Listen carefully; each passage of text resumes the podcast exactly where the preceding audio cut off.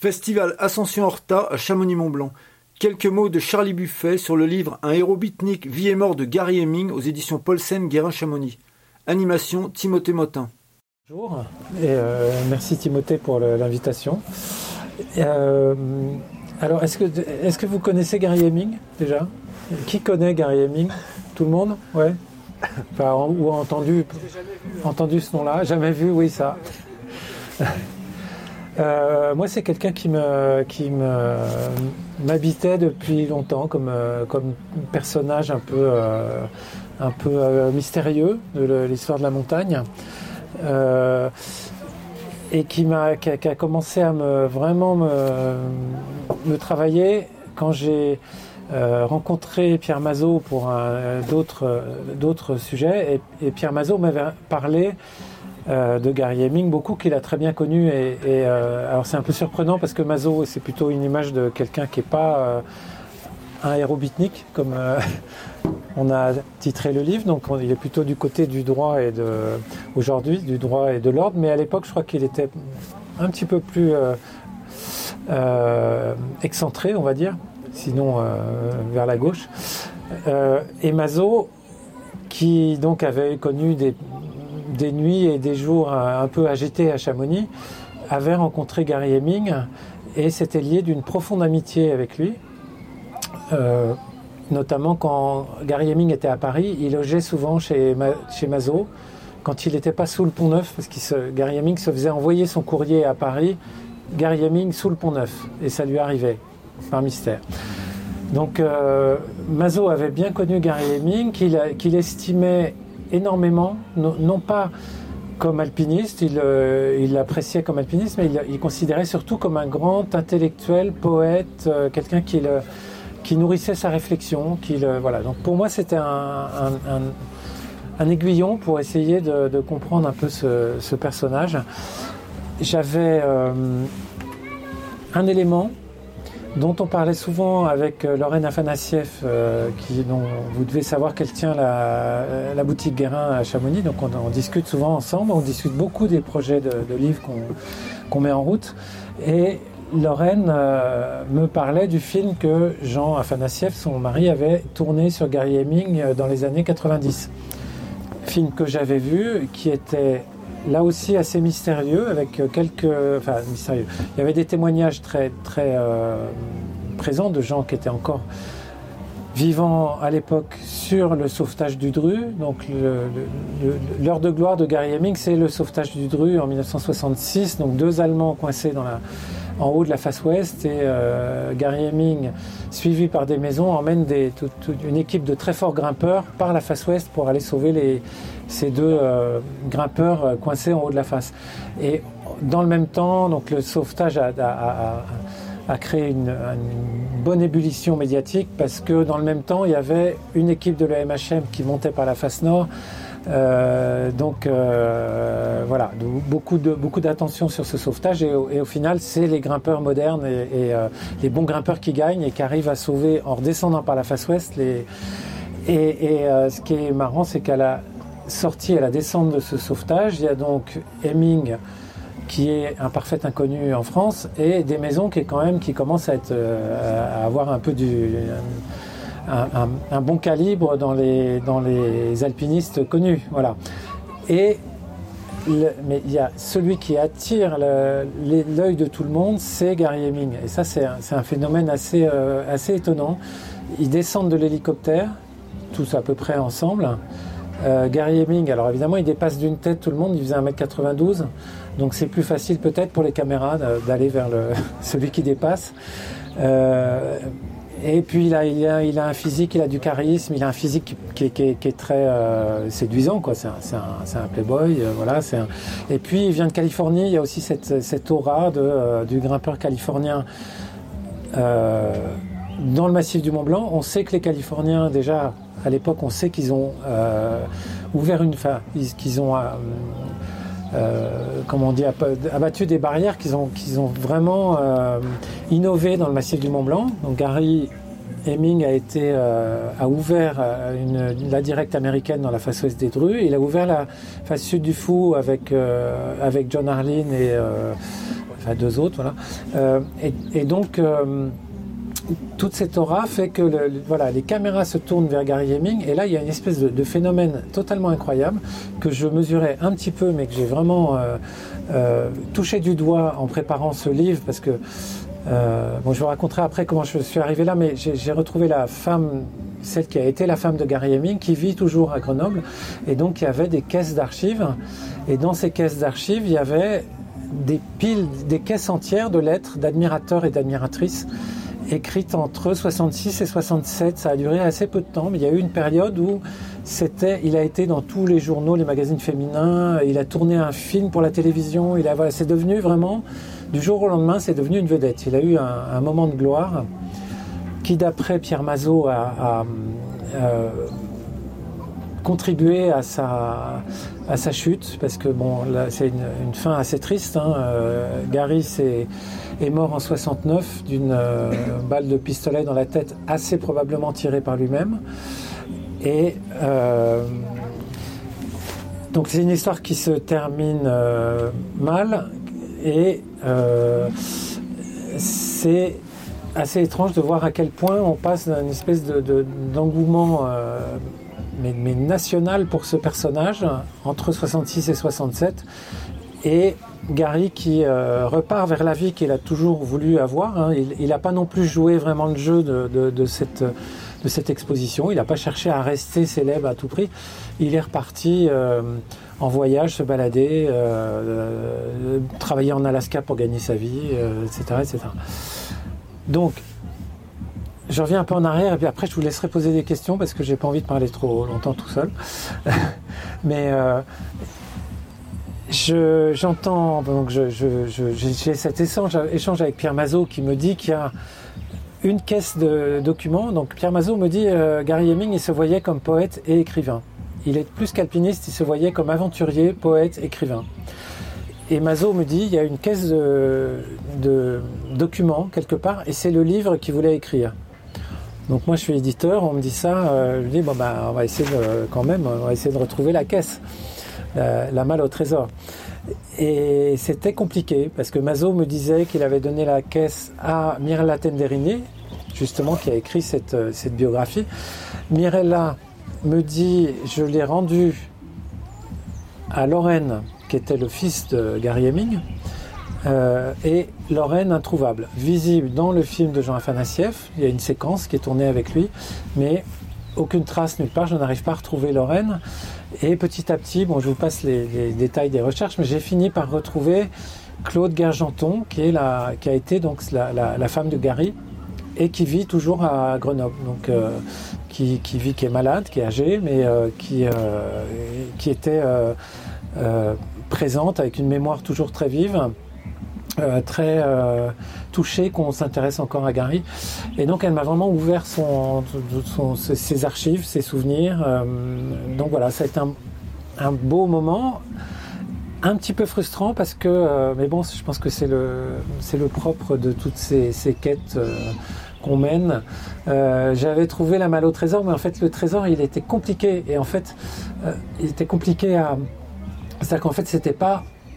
C'était le livre, sans doute, dont Gary avait rêvé, mais ce livre-là, il avait été, donc il avait euh, signé à l'époque, en 1966-67, juste après le sauvetage du Dru, Gary avait signé un contrat avec le Seuil, avec des conditions absolument euh, mirobolantes pour l'époque, que j'oserais même pas faire aujourd'hui comme éditeur. Euh, et sauf que ce livre n'avait jamais été publié. Et en fait, il n'avait jamais été publié parce que Gary était très intransigeant, qu'il était, euh, et, qu'en fait, il avait deux projets en tête. Ce que j'ai découvert petit à petit en fouillant dans la malle et puis en trouvant des traces de des plans des deux livres en fait qu'il avait en tête.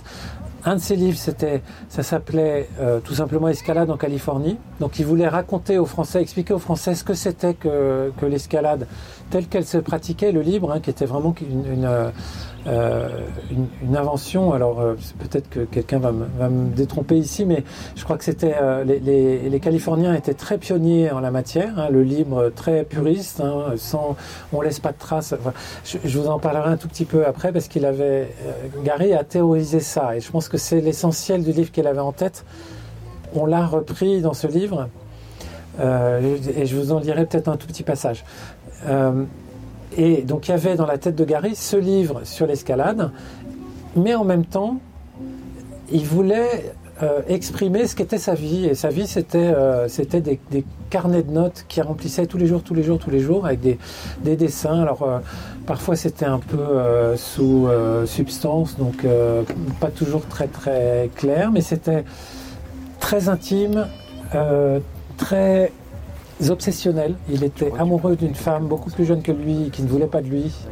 Et il n'a jamais vraiment digéré cette histoire et donc il a, il a, il a énormément écrit pour lui-même, des lettres qu'il voulait lui adresser, des brouillons de lettres. Enfin, voilà. Donc c'est rempli de ce matériau qui est, très émouvant. Hein. Moi j'étais vraiment euh, assez troublé de, rentrer dans ce, un peu dans son, univers avec ces lettres, un peu, un peu obsessionnel, quoi, répétitif. Mais en même temps, j'ai assez bien compris que l'éditeur à l'époque ait dit ben, non, je ne sais, pas ce qu'on peut faire avec ça. Et j'imagine assez bien ce qui a pu se passer. Gary Heming, à qui on dit Je ne sais pas ce qu'on peut faire avec ton livre, je ne pense pas que c'était quelqu'un qui aurait dit Bon, bah, on va voir, on va travailler pour, euh, pour que ça devienne publiable. Je pense que c'était un, vrai bosseur. Alors là, oui, il bossait, il, était, il faisait des, programmes, des plannings, des, il a fait euh, des, beaucoup de sommaires pour son livre sur l'escalade.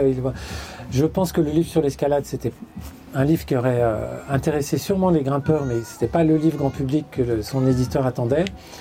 Et son livre personnel, il était trop, trop personnel, ou alors peut-être qu'aujourd'hui, euh, un, un, éditeur, euh, je sais pas, quelqu'un qui publie Antonin Artaud ou des, écrits un peu surprenants pourrait trouver une, une, façon de le.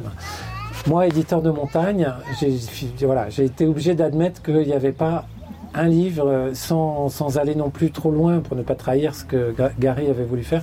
Il n'y avait pas un livre publiable euh, en l'état euh, aujourd'hui. Voilà. Et alors, ce que je vous ai dit que je voulais vous lire un petit peu, puis après je vous laisserai la parole pour poser des questions. Mais Gary avait écrit avait publié, pardon, parce que donc il a beaucoup beaucoup écrit et beaucoup écrit sur donc l'escalade en Californie, et il a publié un, texte qu'on a euh, reproduit intégralement à la fin du livre en annexe, euh, qui a été publié dans la dans la montagne, dans la revue du Club Alpin, sous le titre À la recherche d'un équilibre. Et je trouve que c'est assez fascinant parce que c'est un texte vraiment visionnaire. Je pense que ça peut parler à des gens ici parce que c'est, d'abord c'est une ode à l'écologie. Il cite John Muir, il cite euh, les racines de l'écologie aux États-Unis. Il dit que les, il situe l'Indien et l'Américain en gros de façon assez, assez, euh, enfin c'est incroyablement actuel quoi, et, et, euh, et visionnaire et en avance sur son temps. Et il énonce de façon très très claire tous les principes de l'escalade libre je vais, voir si je peux vous les résumer. C'est un côté un peu sérieux, hein, très très. C'est pas du tout là, c'est pas fantasque, hein, c'est pas sous, c'est pas écrit sous peyote ou, euh, ou, sous LSD. Et il a pratiqué les deux. C'est vraiment carré, euh. Donc il dit les principes, c'est euh, ne laisser aucune trace de son passage personnel. Donc on bannit les pitons, on bannit les, il invite à casser les pitons expansion. Je trouve que à l'époque c'est bon, ça a commencé peut-être, mais euh, passer tout ce qu'on peut de façon naturelle, donc ça c'est les principes du libre. Hein. On essaye de pas toucher au, de pas toucher au, piton. On peut, alors il, il, fait une petite exception. Il dit, ah non, pardon, ça c'est le, point suivant. Le point suivant, c'est le passage en libre. Euh, avec les techniques modernes, il faut le définir nettement. Cela signifie qu'on ne se sert jamais ni de la corde, ni des pitons, ni des mousquetons, ni d'aucun autre objet qui ne soit partie intégrante de la roche pour autre chose que l'assurance. Ne jamais utiliser de piton à expansion même déjà en place, sauf en dernier ressort. Et ça, je trouve ça intéressant, pas trop de renseignements sur une voie avant de l'attaquer. Il faut juste une idée du cheminement, où elle démarre, où elle finit, les degrés des difficultés qu'on va rencontrer et le matériel spécial à emporter. Avec plus de, plus de détails, on risque trop de perdre la joie de résoudre soi-même les problèmes. Voilà. Euh, je, je, vous invite à aller regarder de plus près parce que c'est vraiment, et notamment le début de cet article, où euh, il, parle de l'Indien et de ce que euh, les Américains ont euh, poussé à leur limite pour soumettre la nature. Il dit la, vision que vous avez des, Américains en France, et vous avez raison, c'est des gens qui ont tout fait pour mécaniser, soumettre la nature, construire. en gros, il dit nous les grimpeurs, on n'est pas comme ça. Nous, nous les grimpeurs californiens, on a inventé une, façon d'aborder la, montagne qui est beaucoup plus naturelle et donc avec ses principes. Donc euh, c'est ce que j'ai trouvé de, plus intéressant, je suis obligé de l'admettre, c'est un peu dur euh, comme, comme éditeur, c'est quelque chose qui n'était pas complètement inédit, qui avait été publié dans, dans La Montagne mais qui, voilà, qui je pense mérite d'être euh, entendu aujourd'hui et de se dire que je crois qu'il date de 1964, cet article-là, octobre 64 dans, le, dans la montagne. Euh, je trouve c'est assez, ça, voilà, ça donne à réfléchir de se dire que bah, ça va faire 60 ans l'année prochaine. Il y a déjà quelqu'un qui était capable de poser ces principes qui nous semblent peut-être totalement vitaux aujourd'hui. Hein mais euh, je pense qu'on les a quand même pas mal oubliés, enfin en tout cas en, dehors du monde des, grimpeurs les principes du libre, je pense que ce sont des, je vois quelques personnalités ici qui les ont appliqués assez, assez, euh, de façon assez extensive, mais euh, en, montagne, mais dans la société, je trouve qu'il y a vraiment une vision écologique qui est, qui est écolo, qui est, qui est très visionnaire. Voilà. Donc voilà, moi je suis tout, euh, tout oui pour entendre vos questions. Merci beaucoup Charlie. Je vais, je vais, attaquer par la première question parce que je, je trouve mmh. qu'elle rebondit un peu sur, sur, ce que tu disais. Et je voulais savoir, je ne sais pas si, si, tu peux y répondre, mais quelle est l'image ou la place justement de, Gary Haming dans sa société d'origine les États-Unis? Parce qu'on sait qu'ici, par exemple, il a un statut quasiment mythe, notamment dans, chez ceux qui organisent des festivals autour de la pierre d'Horta. Mais là-bas aux États-Unis, est-ce qu'il a la même place qu'il peut avoir à Chamonix? Réponse simple, pas du tout. Euh, j'ai rencontré au Festival d'Autran cet automne un réalisateur américain qui vient, qui vient de faire un film sur euh, Jeff Beckey, et euh, euh, qui, a fait un super film un peu du, du, je sais pas si certains d'entre vous ont vu euh, Valley Uprising. Il passe demain. Il passe demain. voilà Valley Uprising qui est un superbe film sur le sur le, cet univers-là de l'escalade en Californie. donc ce même je suis plus sûr que ce soit le même producteur, mais c'est dans le même esprit. C'est un, un, film avec des, très bien produit à l'américaine avec des, un mélange de, documents d'archives, de, euh, de, petits bouts animés, enfin voilà, et qui fait revivre Fred Beckett de façon très impressionnante. Alors c'était assez marrant parce que Fred Beckett était euh, un peu plus âgé que Gary. Et en fait, comme il est. Euh, moi j'étais sûr qu'il était plus jeune mais parce qu'il est mort euh, bien après. Gary est mort très jeune, voilà. Donc euh, je voyais Fred Beckett comme quelqu'un de, très très lointain dans le passé, alors qu'en fait il reste euh, très présent et donc voilà, ce producteur qui a fait un et, qui, présentait ce film, au moins il, le présentait, il le connaissait, il connaissait si, si, pardon, je suis sûr, pardon, ça me revient. C'était le producteur du film sur Fred Beckett et il n'avait jamais entendu parler de Gary Hamilton. Voilà, donc Fred Beckey, mythe de, lui pour le coup, de l'alpinisme aux États-Unis, qui est un type assez extraordinaire, hein, qui a fait des, premières euh, euh, absolument partout, qui avait une espèce d'éthique de surtout ne pas se, se mettre en avant, euh, de, ne pas être connu. C'est, je ne sais pas si vous, avez cette photo en tête. Il y a une photo qui est très connue dans le Yosemite, c'est un type qui fait du stop avec Will Be for Food. Et donc c'était vraiment le, voilà, le clochard des, le mec qui vivait, je crois qu'il est mentionné aussi dans un, un film, dans Valley Uprising, mmh. c'est le clodo qui campe au pied des, du nose et, des, et du, d'El Cap et qui s'arrange pour échapper toujours aux, aux, Rangers. Et voilà, donc le, type vraiment euh, qui le voit, bon, voilà, personnalité formidable très euh, mythique parmi les, grimpeurs américains. Je ne sais pas si ça va très au-delà, sa, notoriété, mais en tout cas, Gary, en fait, Gary a été célèbre en France. Euh, il a finalement euh, et puis dans le massif, il a ouvert deux voies majeures qui restent des, morceaux d'anthologie. De, hein, la directe américaine et la, face du fou, ce sont des, très grands moments de l'alpinisme, de la, grimpe ici. Et, euh, dans le Yosemite, il n'a pas ouvert grand-chose en fait. Il avait, des, il avait en tête la face ouest du et puis bah, il s'est pas, il s'est fait, il s'est fait, fait griller sur ce projet. Voilà, donc la réponse, non. Est-ce que vous avez des, questions à poser à Charlie sur Gary Haming, sur même cette ambiance assez spéciale que les Américains ont amenée à, à Chamonix dans les années 60 comment chier dans les bois. Alors il racontait, je pense, je ne sais pas si ça vient de lui, mais pour pas salir la paroi et le capitaine. Donc euh, il disait comment confectionner euh, sa boîte à pipi, sa boîte à caca, enfin, etc. Alors, euh, moi je connais Comment chier dans les bois, donc le livre fameux, et, le best-seller, mais Comment chier en paroi, je ne sais, je, sais pas si c'est. Je sais pas s'il y a un lien. Vous avez entendu un lien avec Gary Heming ou c'est. Sur place là-bas, quoi. Ouais, c'est ça. Mais là, pour le coup, je ne crois pas que Gary soit, soit impliqué euh, dans, dans, cette affaire. Non, non pas que je pense qu'il aurait été sûrement euh, tout à fait d'accord sur le principe, mais euh, je ne pense pas qu'il ait, qu'il ait été très impliqué, surtout dans des, dans des très longues euh, ascensions en paroi sur, euh, sur de nombreux jours. Ce qu'il a fait ici dans le massif, c'était pas, euh, il passait moins de temps. dans la face sud du Fou, ils, ils, ont fait plusieurs tentatives, mais en descendant au, au refuge à chaque fois, je pense pas qu'ils aient jamais passé plus de. Ils ont peut-être fait un bivouac en, dans, dans la voie, mais voilà, c'était pas le c'était pas les grandes ouvertures sur un mois euh, dans les, au, au Nose ou, euh, ou, à El Cap. Donc euh, voilà. Donc je crois, je crois pas que ce soit lui directement.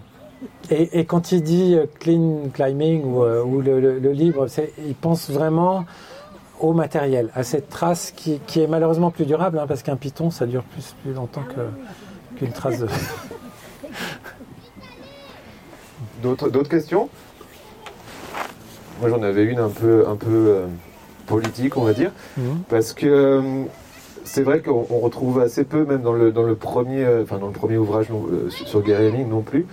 C'est la, couleur politique justement de, Gary Haming, parce qu'on parle là, comme, comme, tu disais, de, de vagabonds, de beatniks, de clochards, clochards des, mhm. des parois. Mais j'ai cette anecdote en tête, je ne sais pas si elle est vraie non plus, d'affichage justement de, de portraits de Mao dans le centre-ville de Chamonix avec un certain Gilles Baudin. Et euh, je voulais savoir si toi, tu avais justement, dans tes recherches, eu, euh, eu je ne sais pas, des, des, pistes ou des, des discours ou quelque chose qui pourrait justement attester une couleur politique chez Gary alors des pistes, oui. Mao, non. J'ai pas souvenir d'avoir vu. Ça m'aurait marqué. Mais euh, oui, il était très passionné par la politique. Il suivait euh, JFK, par exemple. L'assassinat de JFK, il, remplit des pages de son journal. Il colle des, articles de presse. Enfin, il, est très passionné, mais je ne vois pas un, engagement politique euh, assumé. Enfin, euh, je ne pense pas que son engagement ait pris des formes euh, politiques. Je ne l'ai pas vu dans son voilà je pense qu'il a plus un côté un peu euh, un peu anard je pense qu'il est plus individualiste que ça ce que j'en ce que j'en perçois hein. et et sinon il a quand il est aux États-Unis dans l'Ouest américain il a un rejet de, du côté euh, macho, euh, alors là par contre très réac du côté le côté cowboy brutal euh, macho, et il se fait casser la gueule par des cowboys. Alors je sais pas si c'est de la politique encore ou déjà, bah mais il a, il, commence à, à, provoquer un peu des, des cowboys macho, et là il se fait mais vraiment vraiment bien abîmé, et il passe plusieurs jours à l'hosto et voilà. Mais est-ce qu'on peut appeler ça engagement politique? Je sais pas. En tout cas, dans un, dans un parti, j'ai pas de souvenir. En tout cas, c'est pas quelque chose qui, euh, qui, qui euh, se manifeste dans ces journaux de façon importante. Et une autre question, euh, je pose des questions du coup.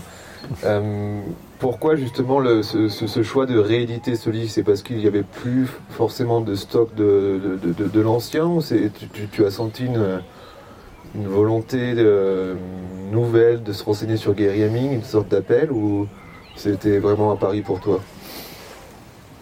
Alors pour moi c'est un personnage très euh, qui, a euh, quelque chose à nous dire aujourd'hui. Donc j'avais envie qu'on le, remette un peu sur le, sur le devant de la scène.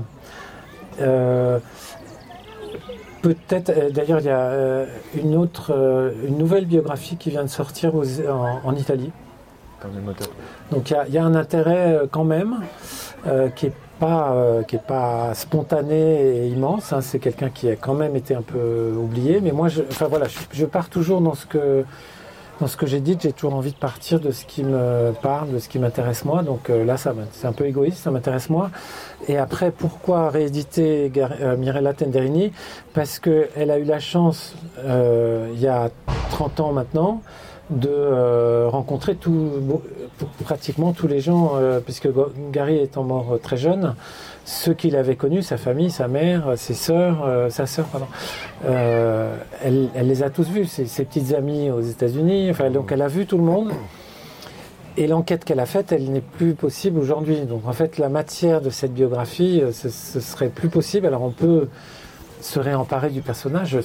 J'espère, moi je serais ravi que ça donne à quelqu'un d'autre l'idée de s'emparer du personnage et d'écrire à nouveau sur lui. Mais, ou de faire un film. Je sais qu'il y a des Anglais qui ont, qui ont en tête de faire un film sur lui. Euh, donc oui, j'ai envie qu'on l'entende. Voilà, c'est l'essentiel de la réponse.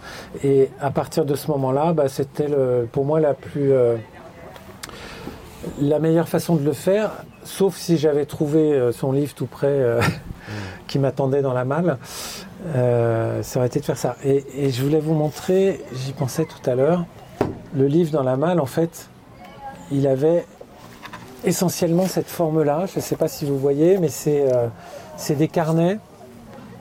Et donc, euh, chaque carnet représente à peu près 15 jours. Hein, donc, il y y a- avoir 200 pages à chaque fois. Donc, c'est quelqu'un qui écrivait tous les jours euh, de 10, 15, 20, euh, 30 pages, euh, qui collait toutes ces, tous ces billets d'avion, tous ces, euh, les cartes postales, les, les, les lettres qu'il recevait, les lettres qu'il écrivait. Et souvent, elles sont collées, les enveloppes sont collées dans, le, dans les, les carnets et les lettres sont à l'intérieur. Donc, on peut aussi savoir euh, les lettres qu'il recevait moins facilement les lettres qu'il écrivait parce qu'elles sont parties, mais on, on- on peut savoir les lettres qu'il recevait. Euh, il y a ses dernières volontés qu'il a, euh, à un moment donné, dans la- en 67, il écrit ses dernières volontés, il contracte une assurance vie. Euh, bon, c'est quelqu'un qui était hanté par, euh, qui avait aussi des, des- des- un, un côté sombre, hein, qui était ouais. hanté par, la, par sa disparition. Euh, voilà, donc il y a toute cette, toute cette matière et, et en fait j'ai essayé de, le- de, de lui donner une place par l'illustration. Donc la matière du livre, c'est le travail de Mirella Tenderini il y a 30 ans, mais c'est aussi par l'illustration euh, une présence de, je ne sais pas si vous voyez au hasard, oh tiens, voilà, ça tombe bien. Euh, c'est les photos de, qui étaient dans les, dans les archives de Gary. hein. Toutes les photos viennent de ces archives.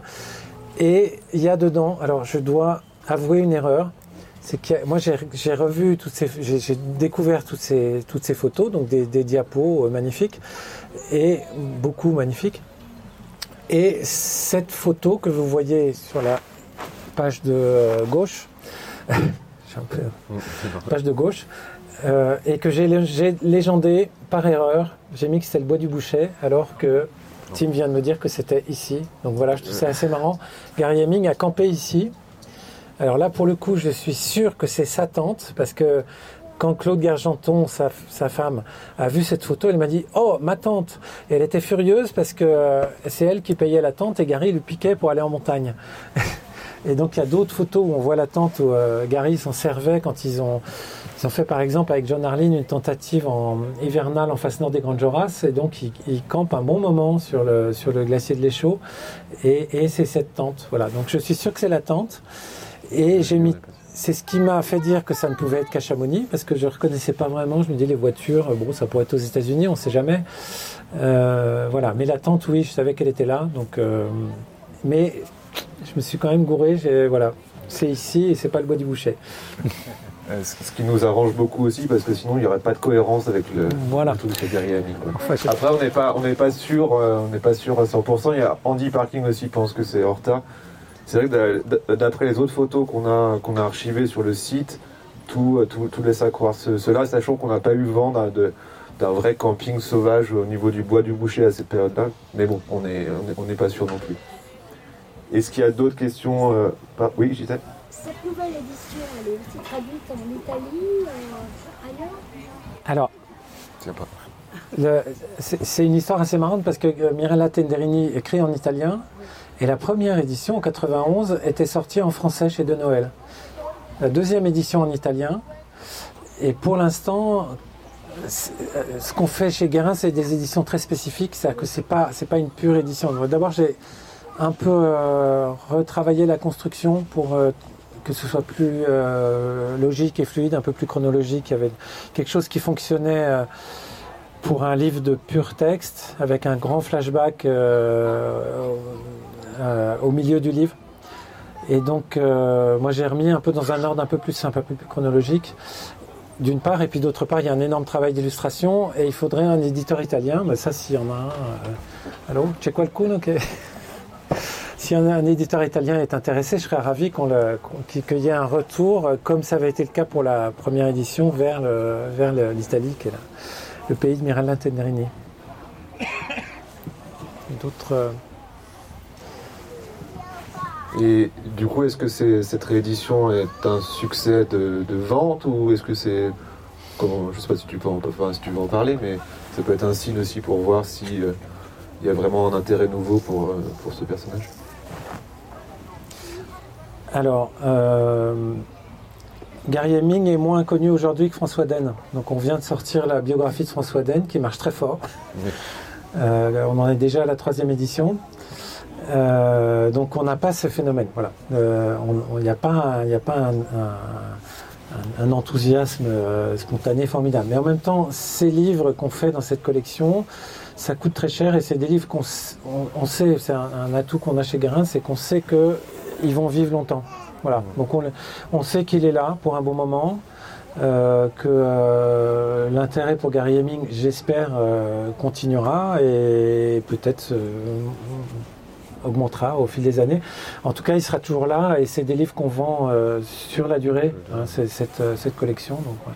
Mais, mais euh, donc, je- non, il n'y a pas de, il n'y a pas une explosion d'intérêt pour, pour Gary. Alors, si le film sort, oui, mais pour l'instant, c'est un projet et avec euh, des difficultés. Et je, je- je crois que c'est encore un peu dans les limbes. Euh, enfin, c'est dans les c'est dans les limbes, mais il y a quelqu'un qui a, voilà, qui a manifesté de l'intérêt.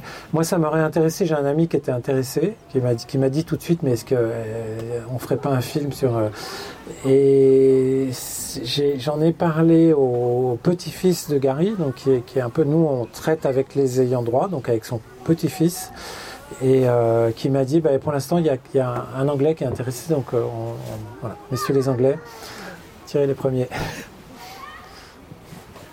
Est-ce qu'on peut prendre une dernière question Après, Charlie va devoir euh, repartir. D'ailleurs, on peut le remercier parce qu'il a fait l'aller-retour uniquement euh, pour nous, pour le festival. Donc, euh, merci à lui. On peut l'applaudir aussi. Et prendre une dernière question si, vous le voulez. Est-ce que. Je voulais savoir, parce qu'on est assez, assez tôt dans les années 60, et on sort vraiment de l'alpinisme un peu traditionnel des années 50. Euh, si ces nouveaux arrivants à Chamonix euh, étrangers, est-ce qu'il y a un mélange avec la population chamoniarde, avec les grimpeurs chamoniards? Comment ça se passe la, la cohabitation un petit peu avec euh, cette nouvelle génération d'étrangers et puis la vieille garde chamoniarde? Alors le, le plus bel exemple. Alors d'abord juste euh, merci Timothée, mais j'ai pas fait que l'aller-retour pour le pour le festival. J'ai un peu de boulot aussi chez Guérin de temps en temps. donc. mais euh, mais non non mais j'étais ravi de venir euh, pour être là ici. Euh, le plus bel exemple, c'est le sauvetage des drues. C'est le sauvetage des drues, c'est un mélange de, euh, d'un Américain et de, de- des meilleurs grimpeurs français de l'époque. Il y a François Guillot, il y a des maisons, il y a, il y a- il y a des tas de gens. euh, de, euh, il, y a, il y a Lothar Moore, il y a, voilà. Donc ce, ce mélange, il, se il- est très visible lors du sauvetage des drues. Il se fait, moi j'en ai trouvé des traces dans les calanques. Euh, Gary, quand il va, il grimpe beaucoup dans les calanques, il adore ça, et il grimpe souvent avec des Français, avec euh, euh, que je disais, ben non, il y est soit avec Lothar, avec qui il grimpe, avec ah j'ai oublié son nom, un, un grimpeur de Marseillais, enfin, ou du, du sud. Rébuffat Hein Rébuffat Lachenal, non, Rébuffat non, non, non, trop tard. Non, non, Lachenal est mort en 55, donc euh, et, Gary est arrivé en 60 ans. Euh, et non plus, non, non, c'est plus, plus jeune que ça. Mais euh, donc voilà, il y a, y y sûrement des, des, des- des contacts, mais en revanche, le- la directe américaine, euh, j'ai, ça y est, j'ai un trou, je sais plus avec qui il était, mais c'est un, c'est, c'est un, si quelqu'un se souvient avant. Et, et la facette du fou, c'est quatre, euh, c'est euh, Arline et Hemming qui sont américains, euh, euh, un Écossais qui s'appelle, quelqu'un peut m'aider? Il y a Tom Frost qui est également américain et un Écossais dont j'ai oublié le nom. Euh, voilà. Donc euh, c'est c'est que des anglo-saxons, donc ça parle anglais dans la facette du fou. Et euh, euh, donc euh, il y, a, il y a quelques contacts, mais c'est pas voilà. Et je pense que c'est le côté qui fait que le sauvetage du fou a eu ce- ce- cette, cette, euh, aura en fait, c'est que c'était tout d'un coup la manifestation que euh, on grimpait ensemble. Voilà.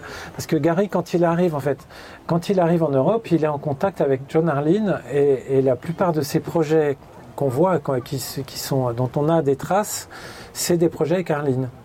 Hein, il campe au pied. Alors s'il y a un, il y a un, grimpeur, euh, on dit yougoslave à l'époque, je sais pas de quel, euh, je sais pas s'il était euh, bosniaque ou serbe, il devait être serbe, je pense. Donc, et là encore, encore j'ai, hein? Non, non, c'est un autre nom. Il y a sa photo là, voilà. Bon, désolé.